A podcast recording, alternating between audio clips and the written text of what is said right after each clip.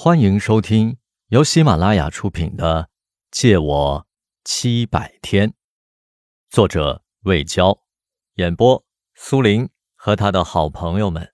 欢迎您的订阅。第十集，我什么时候开始抑郁的？可能是大学毕业以后吧。你一直啊很乖，很懂事，我们都没觉得你不对劲儿，所以。那场打击太突然，太要命了。经历这事之后，我想通了，好死不如赖活着。你们的担心是多余的。爸爸沟壑纵横的眉间豁然舒朗。直到晚上，妈妈也没有回来。当莫卫不由自主的看表，并竖起耳朵听门口的动静时，他对这位。悉心照顾自己近两个月的老人，也生出了牵挂。虽然没喊过他一声妈，但他不得不扮演他的女儿。久而久之，也许会假戏真做吧。他旁敲侧击地问爸爸：“妈是不是跟舅舅他们搓麻呢？”他中午在姥姥家吃完饭就走了，说是啊去逛逛庙会。莫卫抢过他的手机。看到他那条中午发来的短信，莫蔚揣摩着他的语气和心情。他想象着一头稀疏白发的莫蔚妈在寒风中瑟瑟发抖。庙会的欢闹正映衬着他的孤单。他打了几次电话，都没有人接。莫蔚让爸爸出去找他，让他散散心吧，不会有事的。他放不下你。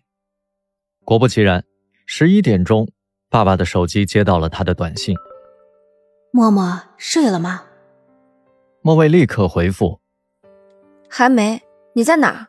赶紧回来。”默默烦我，今晚我就住他姨家了。莫蔚后悔了，如果刚才回复已睡，说不定他就肯回来了。第二天。莫蔚一睁眼，妈妈像往常般的在厨房忙碌。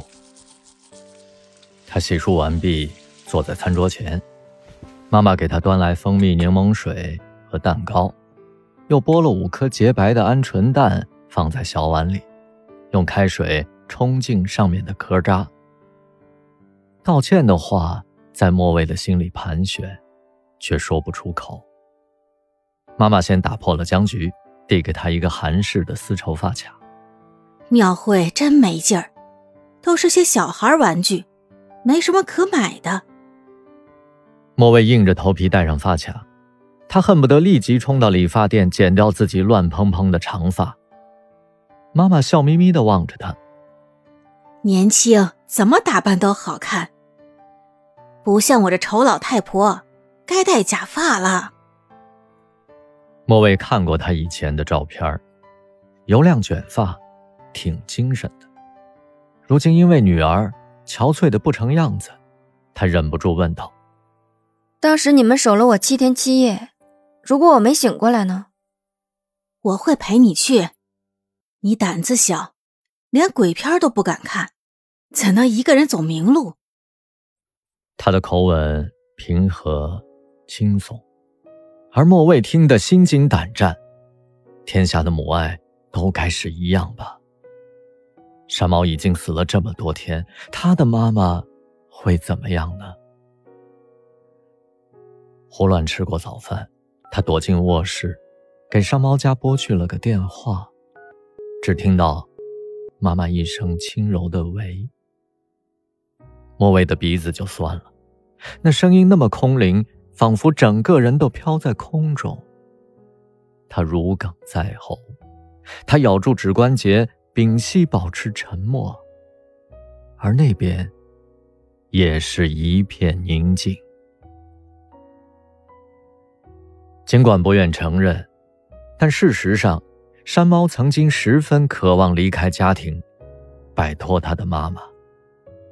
他一度怀疑自己不是他亲生的孩子。